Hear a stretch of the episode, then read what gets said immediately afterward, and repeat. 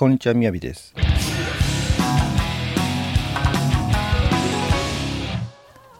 今日のテーマは孤独の時間を持てです。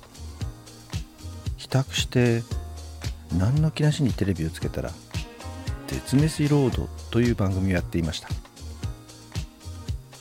主演は昨年映画「カメラを止めるな」で一躍脚光を帯びた浜津隆之さん。最初これ五郎さんのパクリか？って感じで見ていたんですけどもはたと気がつきました。なんか以前聞いた話を思い出したんですね。男は孤独の時にいろいろ考えて自分に気がつくことができる。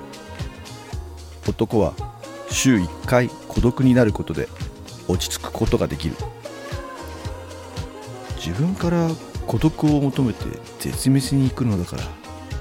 やっぱり出張先でお腹が減って食べ歩く五郎さんとはちょっと趣旨が違うんだなと思いました。そう。男には孤独が必要なのです。はい。本日はこの辺で。チャオ。